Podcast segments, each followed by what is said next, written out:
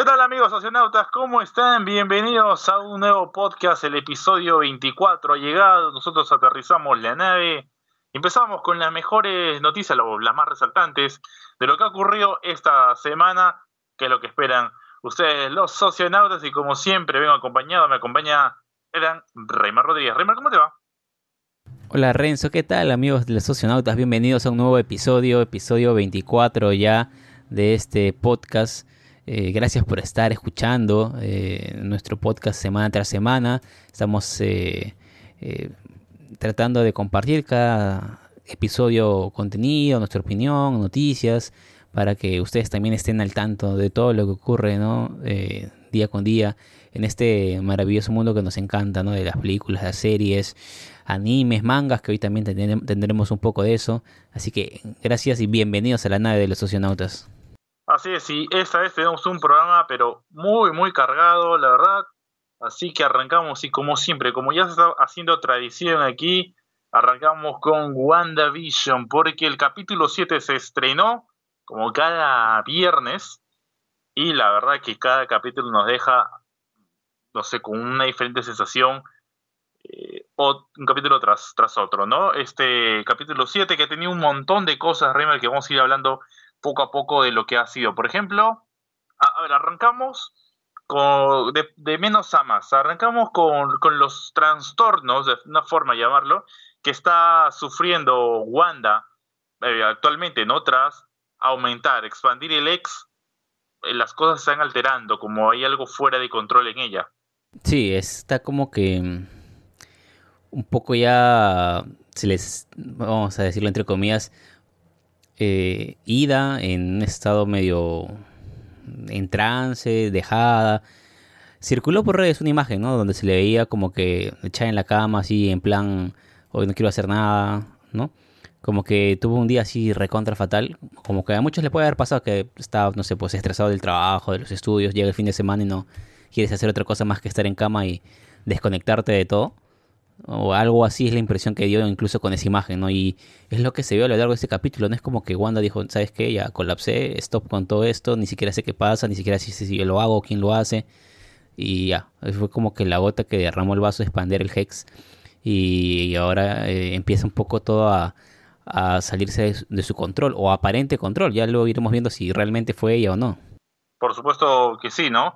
Eso lo vamos a hacer mucho más adelante precisamente en, este capítulo. Tenemos la confirmación que los agentes se llegaron a transformar en, payasos, ¿no? Y algo que me llama la atención eh, en ese capítulo es que Wanda se da cuenta que Pietro no es Pietro. Y cuando eh, los, gemelos hablan sobre él, ella le dice, ese tipo no es su tío. Algo que, llama la atención, ¿no? Es como que, un momento, yo no grabé con él, ¿no? Era otro actor el que, con el que estaba grabando. Algo así fue la sesión que me dejó Rima. Sí, es eh, desde que apareció, ¿no? cuando se para ese capítulo, eh, ya hace dos capítulos atrás, ¿no? Toca el timbre, se va a la puerta y, lo ve, se queda un poco sorprendida de porque no es el, obviamente el actor que interpretó en Age of Ultron a Quicksilver y, y lo sabíamos, pero Wanda también la expresión, su interpretación da a entender eso, no es como que ok, tú eres mi hermano, no parece ser el hermano que yo recordaba, ¿no? Es más o menos lo que, si quisiéramos leer la expresión, eso es lo que más o menos yo interpreto, ¿no? Y luego en el siguiente capítulo, el de la semana anterior, el, el, 6, también es como que por ratos lo ve extraño y ahí ya sobre el final del capítulo 6, incluso cuando están en la fiesta de Halloween, tienen ahí un, un, pequeño cruce y lo manda a volar, literalmente. Claro, porque le habla que no puede morir dos veces visión, ¿no? Y es como que bueno, me llegaste, toma. Es la reacción de, Wanda. Eh, algo que queda pendiente es lo que Agnes hace con los niños, ¿no? Porque vemos que se va con ella, los niños, los gemelos van con ella, pero luego no se sabe más de ellos. Eh, otra cosa es que, bueno, Darcy, a pesar de que forma parte del ex, eh, está siendo parte de ese show y luego Visión la, despierta y Darcy le cuenta todo lo que ha pasado con, con Visión. Eh, otra de las cosas también como guiños es que justo el comercial que da en ese capítulo es sobre un fármaco llamado Nexus que contrarresta o es medicado para precisamente la depresión. Algo por lo que está pasando Wanda en este capítulo y siempre nos deja uno que otro guiño, esos comerciales dentro de la misma serie de Rimmer. Con excepción del comercial en stop motion del tiburón, todos los demás comerciales han tenido cierta eh, idea que transmitir y que los fans o, los que la gente que está viendo la serie lo ha podido entender. Eh, este obviamente era un medicamento para la depresión, pero bueno, el comercial en sí era un poco medio sombrío, medio gris, ¿no? un poco medio eh, raro por ahí, pero se entendía que era un medicamento para la depresión y entendemos o lo asociamos que Wanda, tras la pérdida de visión, ¿no? A manos de Thanos, está deprimida porque era la, persona que amaba, o el ser que amaba, mejor dicho, ¿no? Visión no es una persona como tal, es un ser. Eh, y bueno, entendemos este comercial, entonces esto ha sido una cosa, un punto repetitivo en todos los episodios. Con eh, y bueno, yo he entendido casi todos los comerciales, recalco con la excepción de aquel en stop motion del tiburón que estuve viendo en redes y hay mucha gente que todavía ni siquiera sabe no tiene claro qué significó aquel comercial y tal vez en los siguientes dos episodios recién entendamos qué nos quisieron dar por ahí en ese comercial del tiburón. Y, lo que mencionabas de, Darcy, eh, que es obviamente visión la desconecta ¿no? de, la, de la manipulación, fue un poco como que la parte graciosa, ¿no? Porque el capítulo está ya sin tanto sitcom, sin tanta comedia, pero lo poco de comedia que hubo estuvo en ese trayecto en que Darcy y Vision escapan del circo, suben a este carro y luego tienen estos como que ser muy, muy pegada a la letra para cumplir las normas porque les da una luz roja y era un cruce donde evidentemente no había ni un, ningún solo carro a la redonda, o sea que podrían haber avanzado para llegar a donde estaba Wanda. Luego eh, de la nada aparecen más niños y aparece y pasa un montón de cosas, pero ellos están ahí, no se mueven porque tienen que respetar todo. Hasta que, bueno, ya Visión sabe, sabe, que, o recuerda que puede volar, agarra, traspasa el, carro y se va.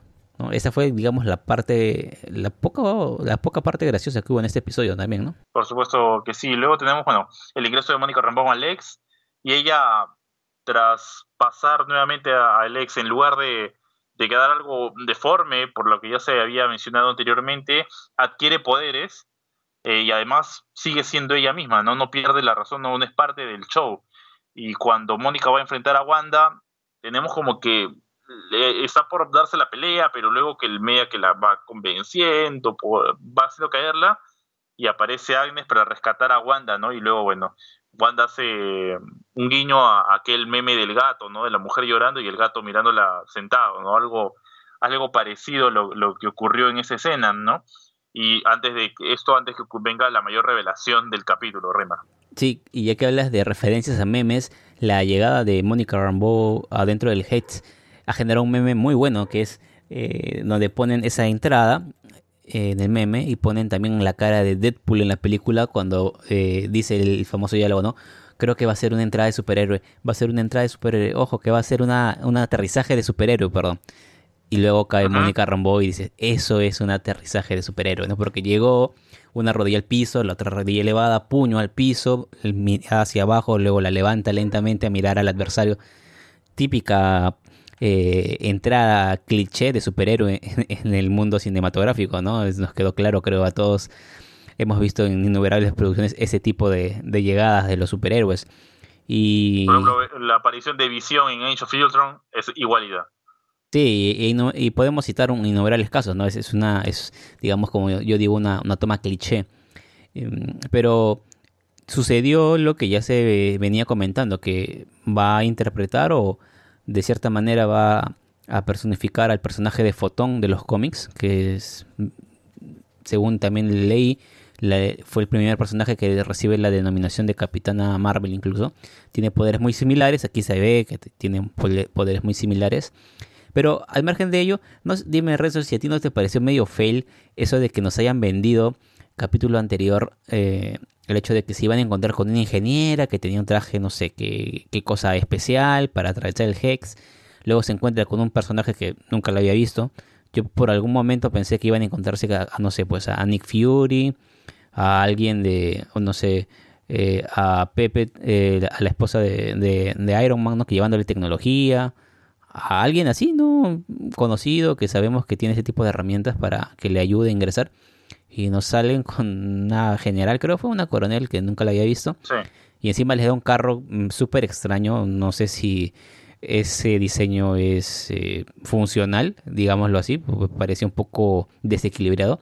Y cuando intenta atravesar el Hex, es como que el fail mayor, ¿no? O sea, no, no pudo, se volteó, terminó transformado y al final no sirvió de nada. Yo no terminé de entender porque como que nos intentaron hypear con eso. Claro, quisieron mostrar que, se podía de alguna forma combatir el Hex y en realidad pues no sé cómo no se podía hacer, ¿no? Con la máquina que tuvieron no hizo efecto. Ella ingresando por su cuenta lo logró. Entonces, tanta cosa por nada al, final, ¿no? Y, a, propósito, a propósito, Renzo, a propósito, ahora que lo mencionas, me acabo de acordar de algo.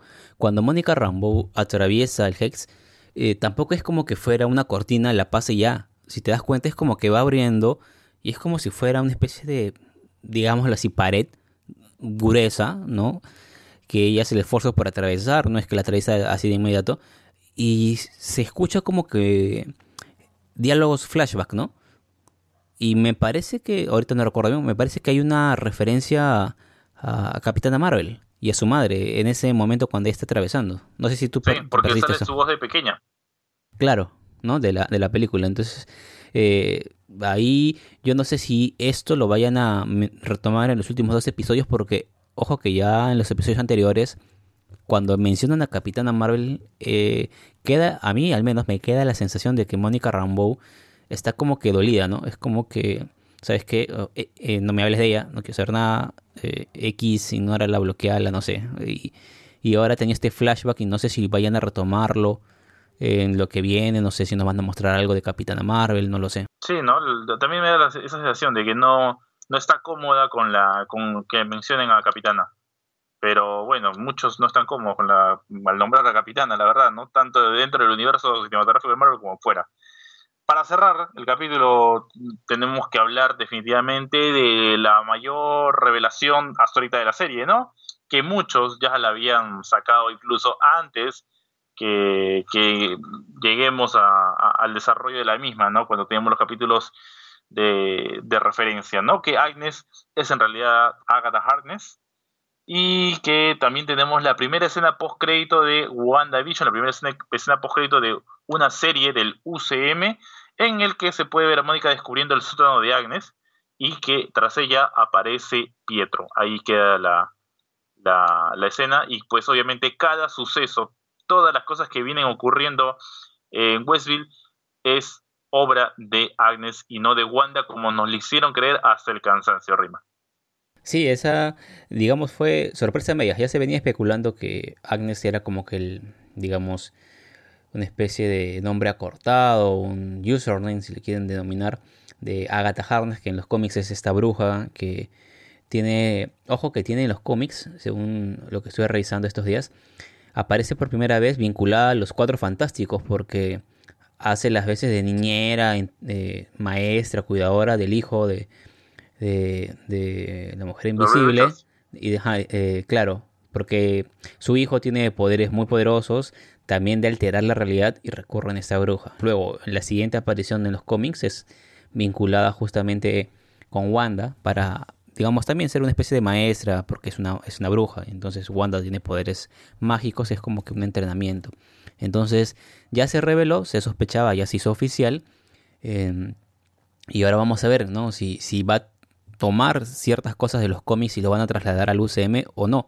Porque obviamente Marvel trata de pasar casi ser 100% fiel a lo que se ve en los cómics y trasladarlo al UCM, pero no necesariamente. Hay ciertas cosas que le da una adaptación para que cinematográficamente se adapte a la narrativa que ha construido. No, obviamente no puede adaptar todo lo que se ha visto en los cómics porque son muchísimos cómics, muchísimos años de historias y, y no todo podría encajar. Entonces hay ciertas cosas que adapta, cambia de alguna manera sutil algunos orígenes de personajes, algunos poderes para que todo guarde relación con el universo ya construido. Entonces no sabemos si esta bruja también en el UCM va a tener ese mismo paralelismo, ¿no? Si es que va a ser, o ya, lo fue, mientras Wanda estaba medio que inconsciente y ha sido su, su tutora, su instructora, su maestra, no sé. Y si también va a tener alguna, alguna relación con los Cuatro Fantásticos a futuro, porque ya se sabe que va a haber una nueva película de los, de los Cuatro Fantásticos, ¿no? Y lo interesante, creo yo, y los oyentes de los socionautas nos van a probablemente confirmar esto, es que nadie se puede sacar la bendita canción eh, de, de, de Agatha Harness. Es, sumamente, es más pegajosa que un chicle, ¿no? O sea, al que nos esté escuchando ahorita y cuando escuche que yo mencione el, tema de la canción, probablemente en su mente, en su subconsciente, va a empezar a taradear eh, esta, esta melodía que, no sé, típico de Disney, que eh, de las películas animadas, ¿no? Que siempre musicaliza, ¿no? Con sus villanos, tienen esta especie de entradas, ¿no? Eh, se ha visto en todo este lado de Disney, ahora lo vemos en Marvel y, yo no me lo puedo sacar de la cabeza, Renzo. Sí, la verdad que es un buen tema. Pese a lo que se está viendo, es un muy buen tema. Pero bueno, ya tenemos la revelación, sabemos más o menos las cosas que van ocurriendo. Nos dicen que van a haber más cosas todavía, o sea, quedan dos capítulos. Y atentos a nuestras redes sociales porque para el último capítulo tenemos algo especial, pero bueno, ya lo sabrán a su debido momento y hasta y por ahora es todo lo que tenemos con relación a este capítulo 7 que tengo, tengo dos datitos más que estuve revisando. Hay, hay uno es con la traducción de la letra de la canción, porque, o sea, creo que tú y yo lo hemos visto en latino, y el coro dice como, como, Agat, como Ágata no hay dos, es lo que, el estribillo que se repite. Pero en inglés, que es obviamente la versión original, es Ágata es all alone. La traducción de esa frase all alone es todo el tiempo y ahí ha causado cierta confusión en los fans porque si tú dices como Agatha no hay dos, es como que no te dice mucho, o sea, simplemente que es como que una única bruja. Pero si tú dices Agatha, fue Agatha todo el tiempo, o Alon también se traduce como que desde el principio, la, la percepción es otra. ¿no? Porque igual algunos todavía sospechan de que hay otro villano que está trabajando con, con, con, con, con Agatha, ¿no? Pero ahora si lo interpretamos como que ella ha sido la única desde, desde el principio, ya se caería esa teoría. Es un poco lo que por ahí están especulando algunos fans en torno a la, traducción de que deja esta especie de vacío. Por supuesto, claro. Y sobre el villano, pues si tienen redes sociales saben muy bien a quién nos referimos, ¿no? Porque sí, es un nombre... Los lo, lo mencionan, ¿no? Y la referencia claramente a, a, Mephisto, ¿no? Pero bueno, eso será cuestión de saber la semana entrante si ocurre no ocurre, qué pasará. Bueno, ya lo sabremos más, más adelante con el capítulo 8, el penúltimo de esta temporada. Vamos a la siguiente noticia. Paul Bettany revela que aún falta la aparición, justo lo mencionábamos, ¿no? de un gran personaje hacia el final de la serie. Él declara, es muy emocionante, es un actor con el que he querido trabajar toda mi vida. Tenemos algunas escenas increíbles juntos y creo que la química entre nosotros es extraordinaria en el set. Es lo que menciona Paul Bettany, quien interpreta a Visión. Pero él dice que es un actor con el que ha querido trabajar toda su vida. Es decir, si conoce la filmografía de Paul Bettany, ve descartando nombres porque no ha trabajado con él nunca. Entonces, eh, eh, lo que él menciona es eso, pese a que abajo dice que tienen algunas escenas increíbles juntos. Claro, es porque por primera vez está teniendo algunas escenas con este personaje o este actor, ¿no? Y que ha funcionado la química entre ambos. Así que va descartando las películas, ¿no? Va a haber el código de Da Vinci. Eh, está como que complicado, ¿no? Porque. Wimbledon y, un montón, porque Paul Bettany lo, lo ves a cada rato. Es un actor multifacético y que ha tenido participación con grandes, grandes nombres de la actuación, Rima.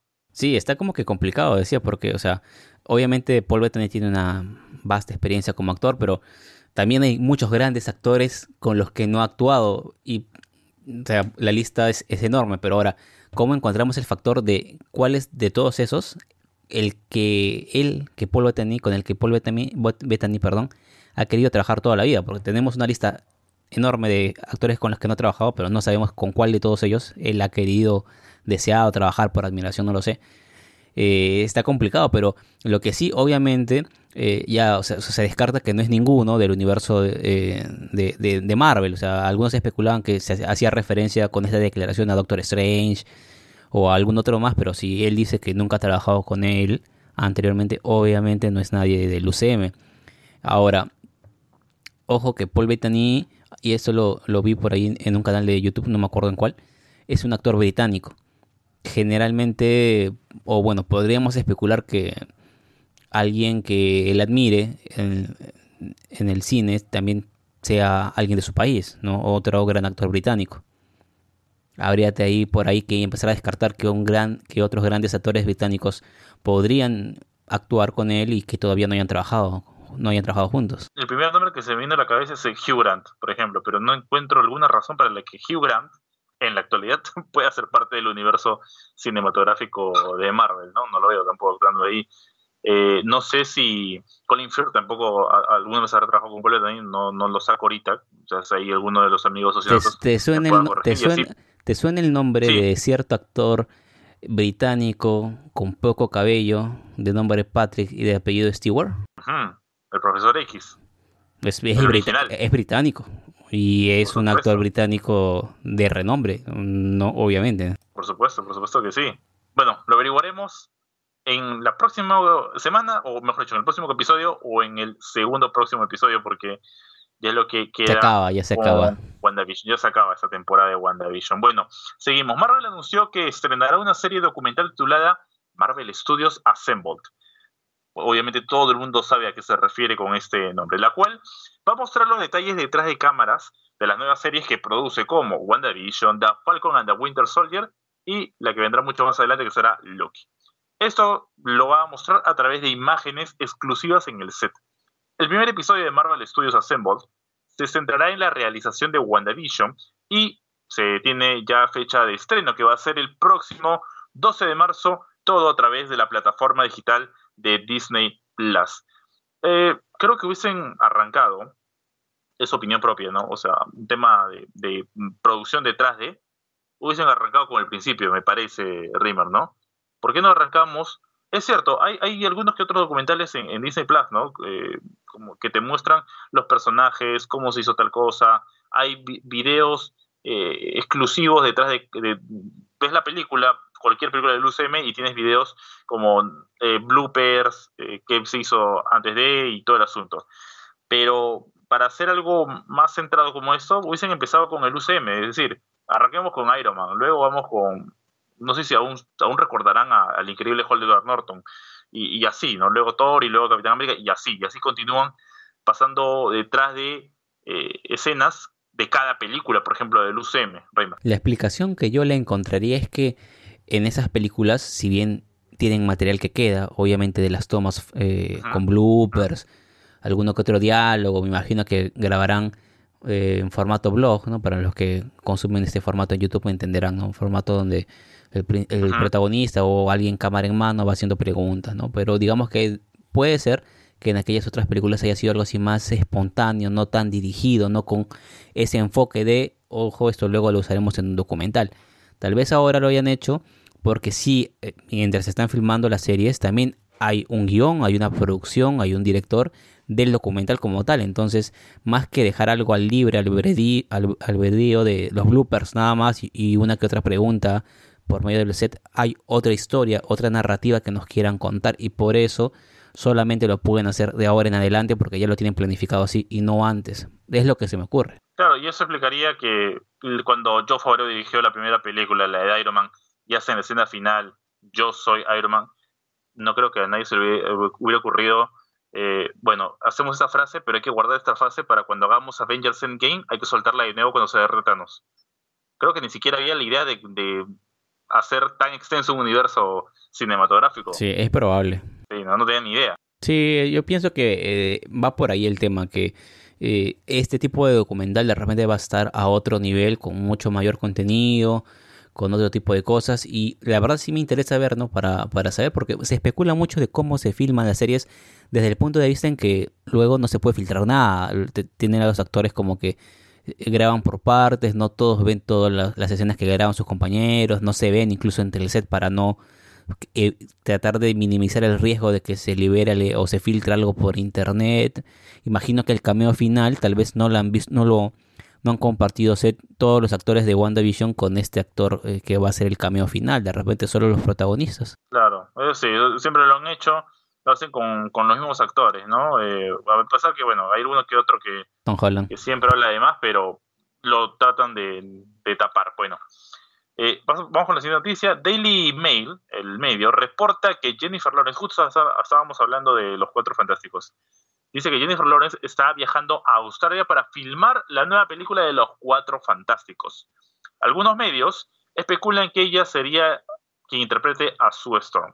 Luego de pasar por Jessica Alba y por la actriz, no me acuerdo el nombre, pero que sale en House of Cards, eh, Jennifer Lawrence, la verdad, particularmente opinión propia, no tengo nada en contra de Jennifer Lawrence, pero la verdad que a mí la participación en diferentes películas de Jennifer Lawrence, a mí la verdad que me deja mucho que desear, ¿no? Como actriz a mí me deja mucho que desear y que sea parte de, del UCM para una película que se está esperando tanto X-Men como Cuatro Fantásticos, creo que otra gringa podría encontrar. Y bueno, si yo tuviera que mostrar la opinión del otro lado, la otra cara de la moneda, pondría el ejemplo de, de Robert Downey Jr., que nadie lo creía capaz para Iron Man 1 de interpretar el personaje y luego convertirse en el pilar. Es decir, antes de que salga Iron Man 1, si alguien decía en Hollywood que Robert Downey Jr. iba a ser el pilar del UCM, sostener una franquicia durante tantos años siendo un, protagonista principal, nadie lo quería porque la carrera de Robert Downey Jr. daba dando tumbos.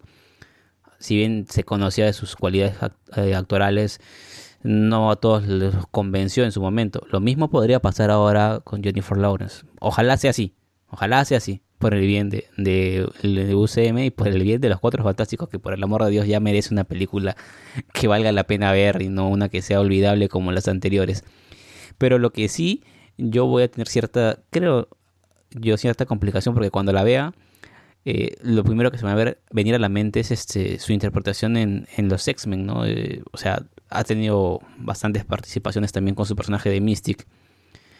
Y, y, va a depender mucho de, de, cómo la, no sé, cómo, cómo la personaliza en su vestuario, en su maquillaje, porque Jennifer Lawrence te lo dicen y tú vienes a la mente, o al menos la gente que es que ve las películas de superhéroes se le viene Mystic, ¿no? No creo que otro personaje se le venga a la mente. Bueno, y, la verdad, eh, ahí, ahí voy con el comentario, porque la verdad, entre la Mystic original y, y luego, bueno, Jennifer Lawrence, que cada vez dejó de ser menos Mystic, el maquillaje hablo, eh, se extraña mucho a Rebecca Romijn, o sea, la Mystique original que, que termina acusando a Magneto en aquella X-Men 3, eh, era Mystique.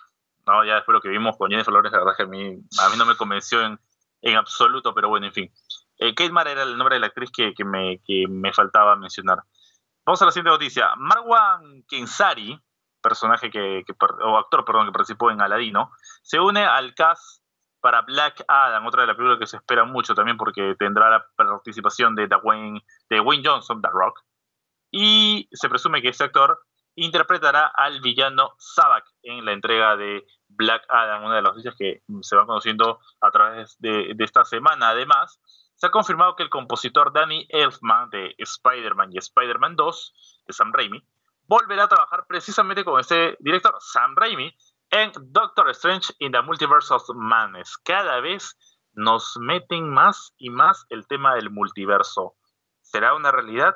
Ya firmó Toby, firmó Andrew, Tom lo sabe. Raymond, coméntanos. Bueno, ya si estamos en ese modo de traer a todos los que los que fueron este eh, no sé, en el pasado tuvieron algo que ver con alguna película, yo pediría que a ver si de pasadita hacen una película de Hulk y también traen a Luis Ferriño para interprete a Hulk, ¿no? Y tendríamos un cameo bien interesante para... Eh, bueno, pero ya hizo parte del cameo del UCM. Claro, pero no como Hulk. Pero no como Hulk. Eh, no como Hulk, sino como un guardia de seguridad. Claro. Pero ahí sí lo pone. El increíble Hall de Edward Norton. Claro, creo que la gente que esté sobre la base 3 recordará esta serie de, de, de, Hulk, ¿no? Serie de televisión interpretada por el físico culturista Luis Ferriño, que literalmente. Sin CGI. Sí, sin CGI, sin, sin prótesis, sin, sin nada por computador. O sea, él era Hulk porque literalmente era Hulk, ¿no? O sea, algo así como ahora La Roca, ya que mencionaste también la noticia de, de Black Adam. La Roca va a ser eh, Black Adam, pero tampoco va a necesitar nada de CGI, o sea, como para qué necesitaría CGI Dwayne Johnson para, para hacerlo flaco en todo caso, ¿no? Porque eh, músculo creo que es lo que le sobra y encima está entrenando más, ¿no? Yo sigo preguntándome con qué sentido alguien como La Roca necesitaría sacar más músculo, ya para dónde, tiene músculos en los músculos el hombre. La verdad que se quiere creer Goku, ¿no? Sí, ya, bueno, pero ya, o sea, voy a ese punto, ¿no? Siguen trayendo personajes de películas anteriores pero el que todavía no nos dicen es el que le interesa a la gente. ¿Va a estar o no va a estar Toby Maguire? Es lo que, traigan al que hizo la composición, que traigan al que hizo del portero, que traigan al que hizo de la chinita que toca el violín, ¿no? Eh, no sé, ya eh, está bien, pero lo, que a la gente le interesa, a la mayoría de fans le interesa es, ¿va a estar o no va a estar Toby Maguire? ¿Va a estar Andrew Garfield? ¿Van a estar ellos? ¿Va a haber multiverso literal en Spider-Man o solamente nos van a pasear así como lo hicieron con, con Misterio. Bueno, que al final todos, todos se alucinaron con el tema de la Tierra, de, la diferencia de tierras y todo el asunto, y era pues, simplemente un engaño. No creo que haya un spoiler con, con decir esa, esa, última frase. Bueno, esa semana se cumplió el plazo de dos años para que Marvel Studios pueda utilizar a los personajes de Jessica Jones y Punisher.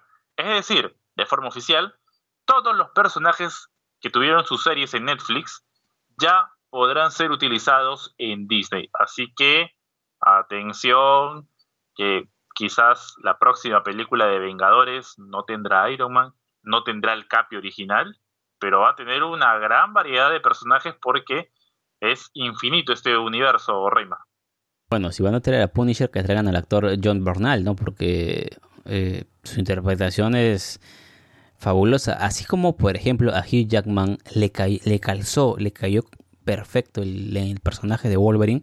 Yo creo que a John Bernal el personaje de The Punisher le cayó literalmente perfecto. De las series que hizo Netflix sobre estos, este mm, pequeño universo de superhéroes con Daredevil y con Iron Fist, con Jessica Jones, con Luke Cage, creo que queda claro que Daredevil fue el, mejor, pero ahí nomás este Punisher estuvo con una, interpretación muy genial, muy bien el, el personaje, la construcción, eh, la caracterización y, y ojalá lo rescaten y sobre todo que tiene un, un, pasado muy oscuro, ¿no? O sea, es raro ver algo oscuro en Marvel y, aquí ocurre con ese personaje, ¿no? De, de The Punisher, que bueno, tuvo su película, sí, la recordamos desde 2004 con Thomas Jane, con John Travolta, pero que lo más, lo más reciente es precisamente la serie, ¿no? Y, y, este actor eh, que también hace de, de Shane en The Walking Dead, definitivamente sería un gran acierto. Pero bueno,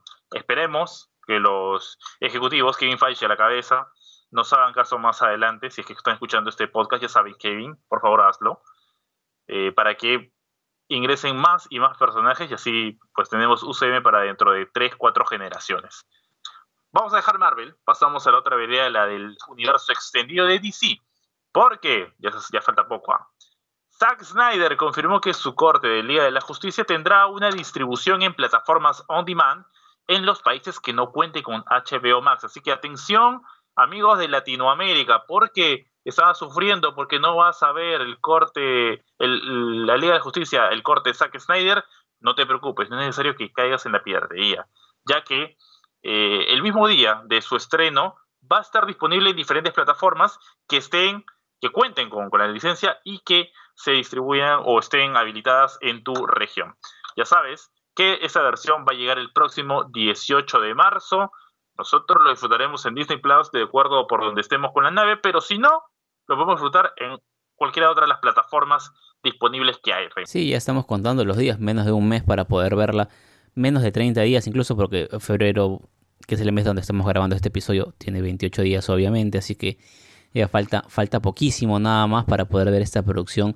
Y bueno, cuando la vean, pues prepárense, no sé, dos tazones de canchita, tengan no dos jarras de la bebida que les guste, porque con las cuatro horas que va a durar, eh, van a estar pegados a la pantalla de su del dispositivo donde lo vean, su tele, su laptop, su PC, su celular, no lo sé. Así que ya saben, falta poco, lo van a poder ver de manera legal en, diversas plataformas. Lo único sí, traten de asegurarse bien con su proveedor de internet que les eh, responda como eh, debe ser para que no tengan problemas con eso. Por supuesto que sí. DC anuncia dos series de cómics digitales dedicadas a continuar los universos de, atención, Batman de 1989 dirigida por Tim Burton, el que también para su época es considerada una de las mejores sagas del Caballero de la Noche. Eh, en esa época dirigida por Tim Burton, Sam Hamm y Joe Quiñones. Y Superman de 1978 de Richard Donner, eh, creado por Robin Diddy y Wilfredo Torres, aquel primer Superman que tuvo cuatro películas, una saga enorme, y que es el considerado el mejor Superman de todos los tiempos, como fue Christopher Reeve. Así que, ojo, estas series digitales van a contar la historia que dejó cada personaje en su mundo. No es que van a traer a través del CGI, te van a poner a, Christopher Reeve, a, a los personajes de la época, o sea, tampoco, tampoco, ¿no? O sea, un poco ir aclarando eso, Rema. Interesante la, propuesta porque ambos, ambas películas ¿no? Eh, tienen un gran arraigo en los fans, entonces eh, obviamente intuyo que tenían alguna, buscaban alguna opción de generar réditos, ¿no? revitalizando estas producciones y no, obviamente los actores ya no pueden volver a interpretar estos personajes y rejuvenecerlos por CGI, como lo hicieron con, con Luke Skywalker en The Mandalorian, pues te da esa cosa curiosa, pero te da fragmentos, no te permite, no, no daría una película entera por CGI con alguien rejuvenecido, sería complicado, aparte que sería carísimo por el tema de, de tratar de hacer eso durante dos horas, ¿no? una película de dos horas. Entonces, la alternativa de estos cómics digitales creo que es una salida interesante. Falta ver qué tipo de historias van a contar, el tema del no, detrás sobre todo, pero me parece interesante. Esperaremos qué es lo que va a ocurrir más adelante con, con esto. Conocemos un poco más también de Aquaman King of Atlantis de HBO Max. Esta será una extensión del universo Aquaman, de Aquaman en las películas, pero va a estar orientado un poco más al público infantil y propio de eso es la, el vistazo que, que, hemos tenido, que hemos podido apreciar, eh, que más o menos la caricatura refleja eso, ¿no? Va dirigido hacia los niños en la historia de Aquaman. Además, John Wesley Shipp de nuevo va a interpretar a Jay Garry. ¿Quién es este personaje? Pues nada más y nada menos que el protagonista de la serie The Flash de los 90. Pero ahora va a aparecer en la serie de Stargirl, obviamente con varios años de más.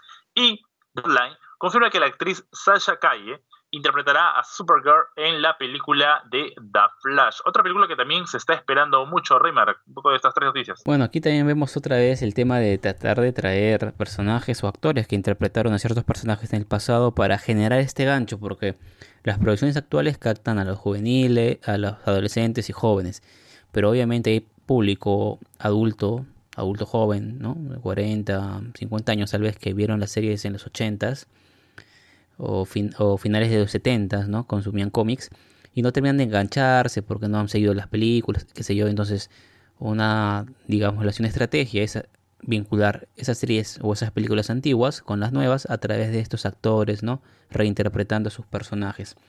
Y bueno, aquí también vemos que DC está tratando de expander con una serie de contenidos, ¿no? Con eh, Aquaman, King of Atlantis, eh, y los que mencionamos hace un instante, generar más contenido para que sus fans estén al, día con día consumiendo lo que ellos producen. Claro, claro que sí. Vamos a dejar el universo de DC y nos vamos a las extras de la semana. Se estrenó el primer avance de Mortal Kombat, la esperada adaptación del videojuego de cines que llegará a HBO Max este 16 de abril. Eso sí, para ver esta película, sí, los amigos de Latinoamérica tendrán que esperar un poquito hasta que llegue, llegue la cita, pero tienes un poco de hype por esta serie, es cierto. ¿Quién no ha jugado Mortal Kombat? Pero luego de las películas que tuvimos en los 90, ¿qué diferente nos podría traer este, este primer avance, Rayman? Bueno, la verdad, yo vi el tráiler porque lo, vi en, redes, pero yo solamente me enteré ese día que salió el tráiler que se venía una nueva película de Mortal Kombat. No sé si los oyentes de Oceanautas estaban al tanto de que iba a haber una nueva película. No sé si la necesitamos, no sé si me llegan a entender esa parte porque tú lo dices, las películas que hubieron, eh, bueno, mejor no recordarlas, ¿no? O incluso creo que mi cerebro ha bloqueado parte de eso. Sí recuerdo haberlas visto, pero no recuerdo parte de, la historia, de la trama. Pero vi este tráiler y tampoco entendí qué es lo que nos van a contar. Eh, obviamente se ven los personajes como Sub-Zero, Scorpión, ¿no? Los demás eh, peleadores, ¿no? Los efectos especiales, ¿no? con, con el fuego, el hielo, ¿no? los grandes saltos, acrobacias este, de las artes marciales, pero no termino de entender qué, de qué va la historia. Eh, yo personalmente me quedo mejor con el videojuego.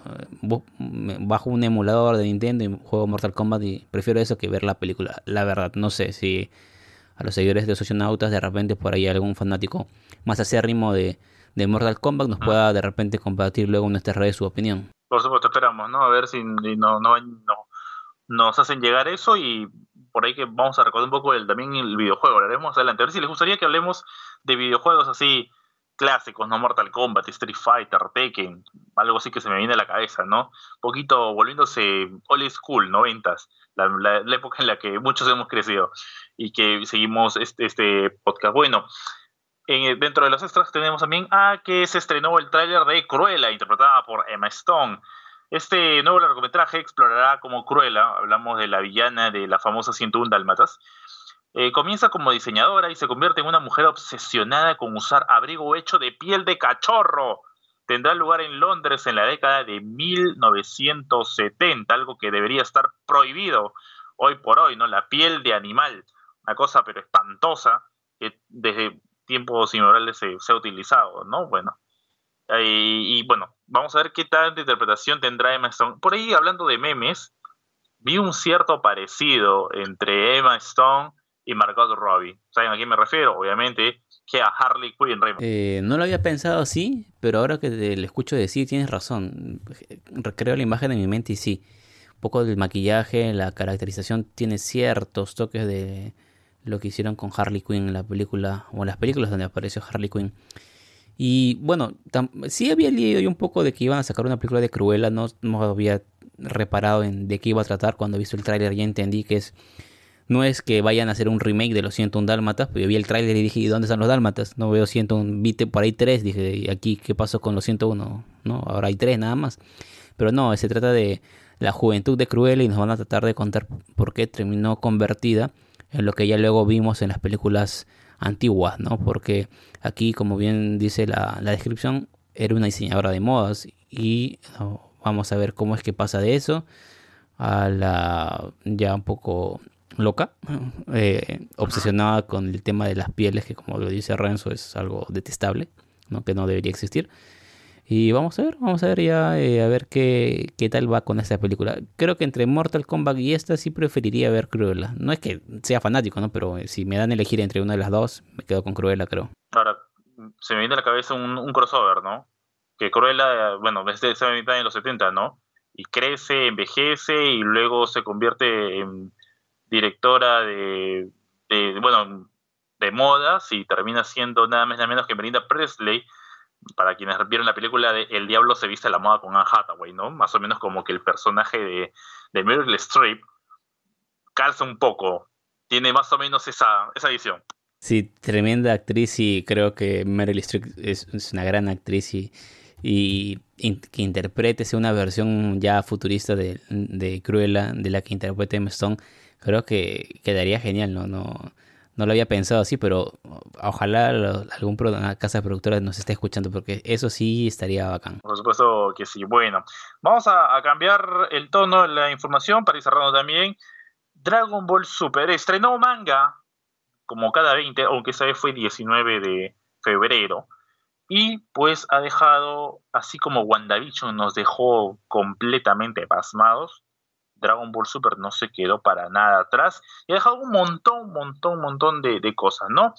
El manga, llamado La transición del planeta serial, se centra precisamente en este planeta de granola eh, y tiene un vistazo también a lo que es el planeta de Bills. Pero dentro de las cosas interesantes nos damos cuenta que hay una población que vive en el planeta de forma cerrada y granola, aparte, que vive en las montañas, alejado, tipo Goku en la montaña Pavos.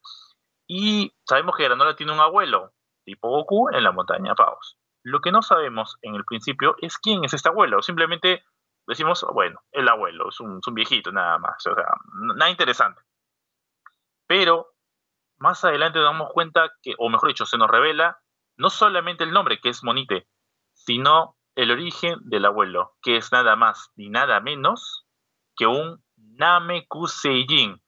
Y desde ahí ya todo, todo, absolutamente todo lo que conocías va cambiando, Remy. Sí, yo leí el manga, se estrenó, a ver, para que nos pongamos un poco en contexto con nuestros oyentes, se estrenó el viernes 19, el mismo día que se estrenó el capítulo de WandaVision. Entonces yo estaba que salía del asombro de ver WandaVision y me fui al asombro de ver, de ver el manga de Dragon Ball Super. Y yo también cuando mencionaban al abuelo, el abuelo decía, ¿quién será el abuelo? ¿Quién será el abuelo?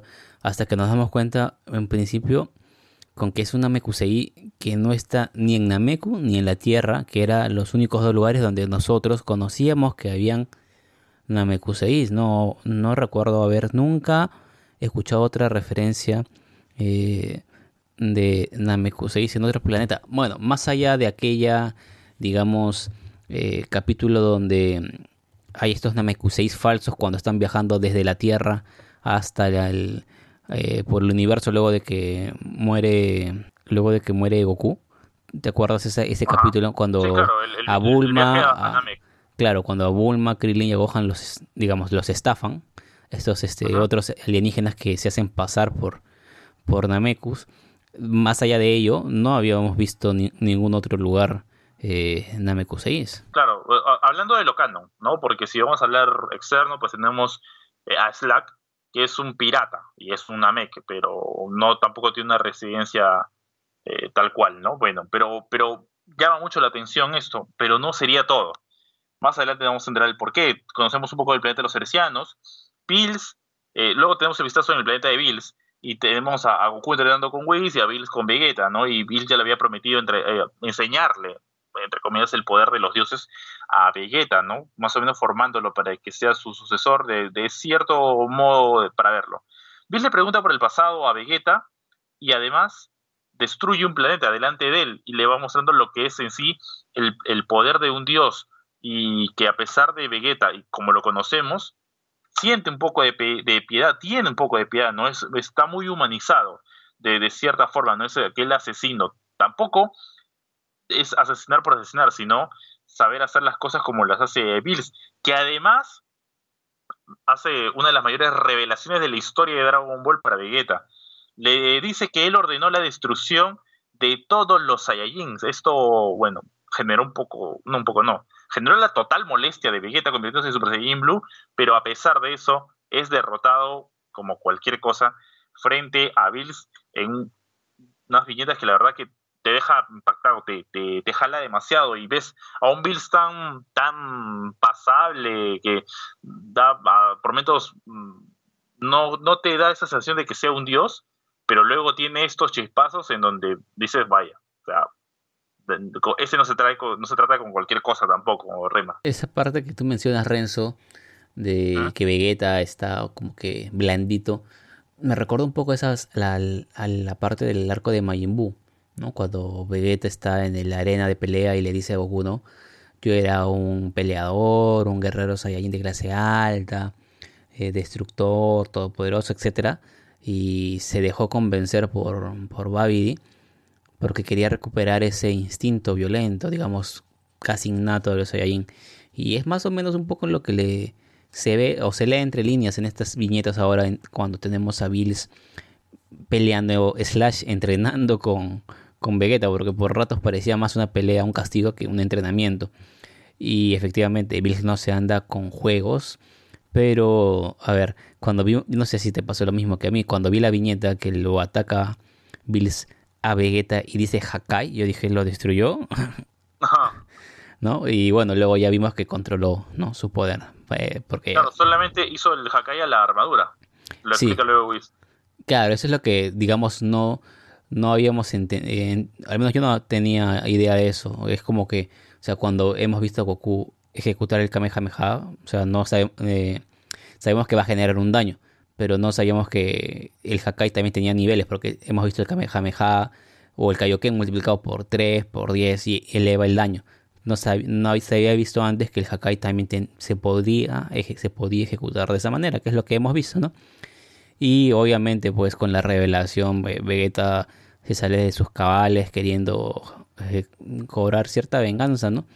Pero vamos a ver si esta revelación va a tener cola, si vamos a de repente en los siguientes mangas ir explorando un poco más de aquella historia entre los Saiyajin, el Freezer, las tropas de Freezer y los Ceresianos que eh, también tienen ahora gran protagonismo por Granola porque en una viñeta nuevamente vemos como Granola eh, al ver a su pueblo recuerda cuando estaban los Saiyajins que él sigue llamándolos ejército de Freezer destruyendo en modo Osaru. Sí, la verdad que sí. Y aparte, bueno, en, en eso que mencionamos, ah, hay dos cosas, ¿no? Eh, la revelación de Bills, pero que en un cierto momento, cuando se dio la resurrección de Freezer, no recuerdo si en el anime pasó, pero al menos en la película, eh, tuvimos que Whis señala eso, ¿no? Que le dice a Bills, usted fue el que mandó a destruir el, planeta de los Saiyajin y Bills lo manda a callar, ¿no? Diciendo que no, no revele eso, pero ahora lo dice,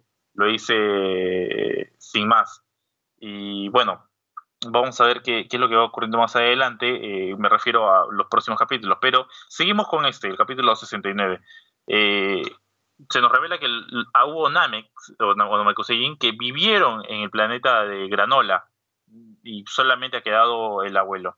Pero no sería todo, porque Granola, como bien menciona Reymar, en su cabeza está solamente derrotar a Freezer, pero ha pensado utilizar algo. ¿Y qué es ese algo? Pues nada más y nada menos que una esfera del dragón. Sí, y cuando pensaste que la esfera del dragón era la de los Namekusei porque había un Namek ahí, no, no es esa esfera. Es otra esfera. Tiene el tamaño como la esfera de la Tierra, pero no sería toda la revelación, ya que si bien es cierto, son pequeñas como la de la Tierra, su poder es relacionado al tamaño de la esfera, solo basta reunir dos esferas del dragón para sacar al Shenlong de, esa, de ese planeta, de esa creación. Y pues esto sí llamó la atención, porque tanto en la Tierra como en Namek, como en el universo, es necesario reunir siete esferas del dragón para invocar o, pedir tu deseo, ¿no? Y pues eh, la clave para sacar, para llamar al monstruo, no es ahí, sal de ahí, Shenlong incumple mi deseo, ni el idioma invertido que lee de los dioses, es nada más ni nada menos que la invocación que hace Dende en Dragon Ball Z en la saga de Freezer. Es la clave Namek, tal cual. El pipi bari papum, y ustedes la pueden completar. Esa es la clave para llamar al Shenlong del planeta serial, del planeta de granola. Y para cerrar, tenemos la revelación que nos adelantaron, nos dieron un spoiler en el mismo manga, en el capítulo pasado.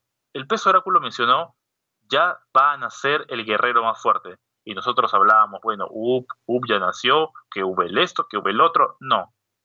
Porque el deseo de Granola es ser el más fuerte del universo. Y de esa forma, al concederse ese deseo, se cumple la profecía del pez oráculo.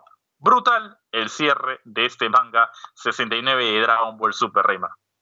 Sí, esta parte de las esferas fue como que raro, ¿no? O sea, toda la vida desde Dragon Ball hemos visto que son siete.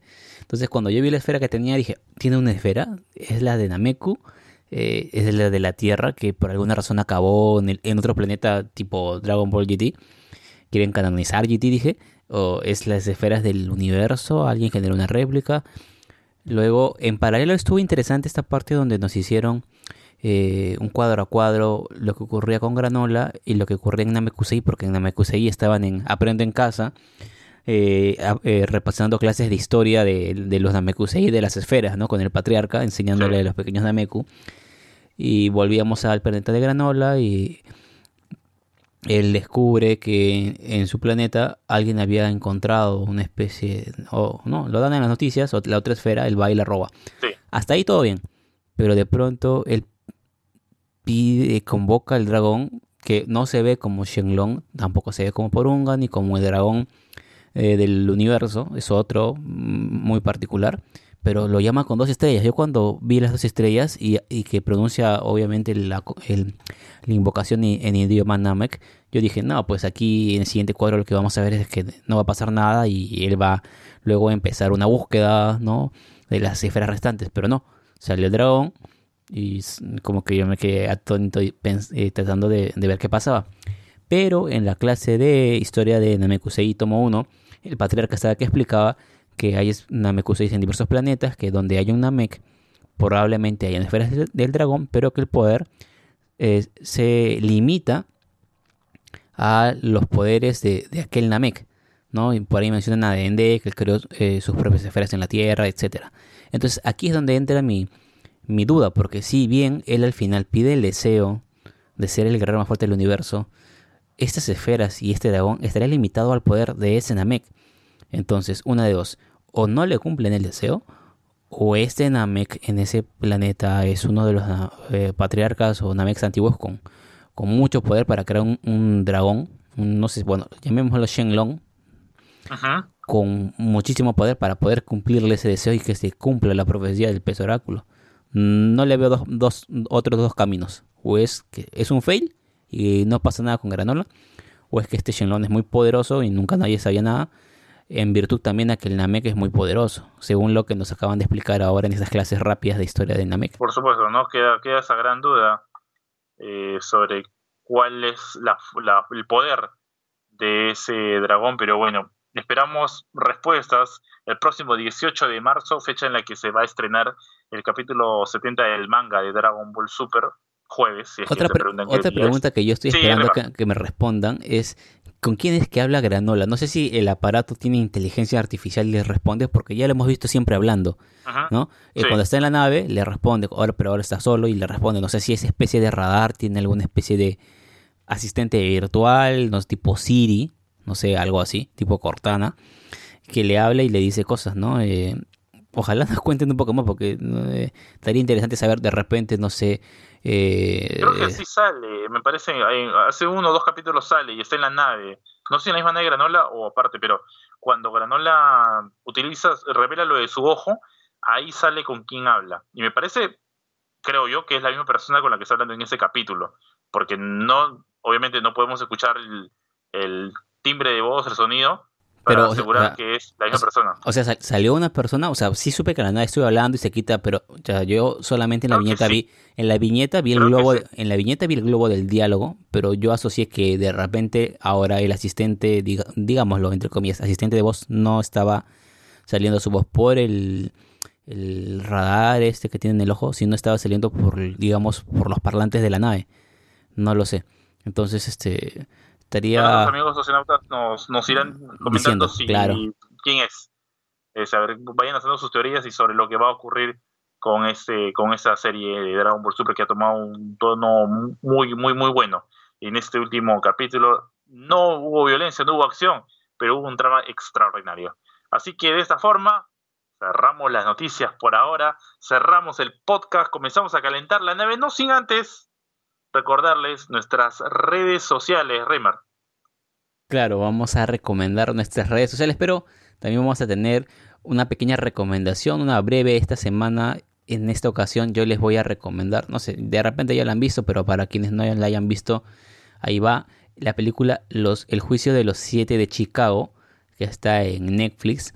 Es una película muy buena que pues eh, eh, relata unos hechos basados en la vida real, obviamente, que ocurrieron durante una convención del Partido Demócrata en, Estados Unidos, en la ciudad de Chicago.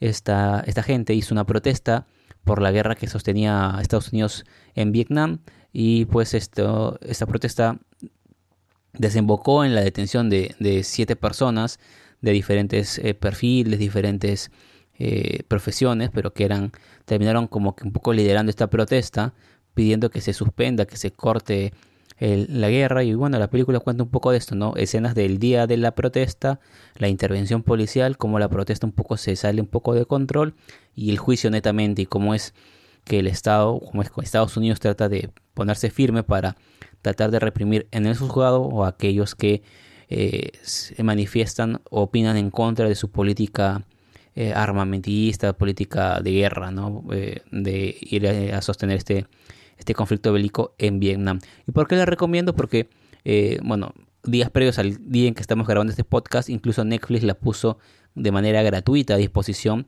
por 48 horas en su canal de YouTube, porque se conmemoró, se conmemoró el aniversario número 51 del final de este juicio precisamente. Entonces, como ha sido recientemente, como es una película que me gustó, ya saben, ahí se las dejo para que la vean en Netflix. Y bien, muy bien, Rema, ahora sí. Sí, listo, ahora sí, mientras Renzo va calentando los motores porque ya tenemos que partir. Las redes sociales de los socionautas nos encuentran en Twitter, en Instagram y en Facebook como los socionautas. Ya saben, súmense, denle like, denle suscribir, denle, eh, no sé, eh, la opción que tengan en cada una de las redes sociales, den retweets, comentarios, déjennos toda su opinión ahí. Suscríbanse a este podcast para que les llegue siempre cada episodio que estamos estrenando cada semana. Ya este es el episodio 24. Ya seguimos semana tras semana, así que ya saben. Y bueno, si quieren seguirnos también en nuestras redes sociales personales, a mí me encuentran en Twitter como arroba R14, eh, tanto en Twitter como en Instagram. Y a ti Renzo, ¿cómo te encontramos? tanto en Instagram como en Twitter como arroba rleonp90. Ahora sí, prendemos la nave y nos vamos hasta la próxima semana. Cuídense, manténganse en casa de ser necesario y salir. Lleven todos los protocolos que cada, cada gobierno les vaya o haya recomendado. Cuídense un montón. Nos escuchamos la próxima semana. ¡Chao!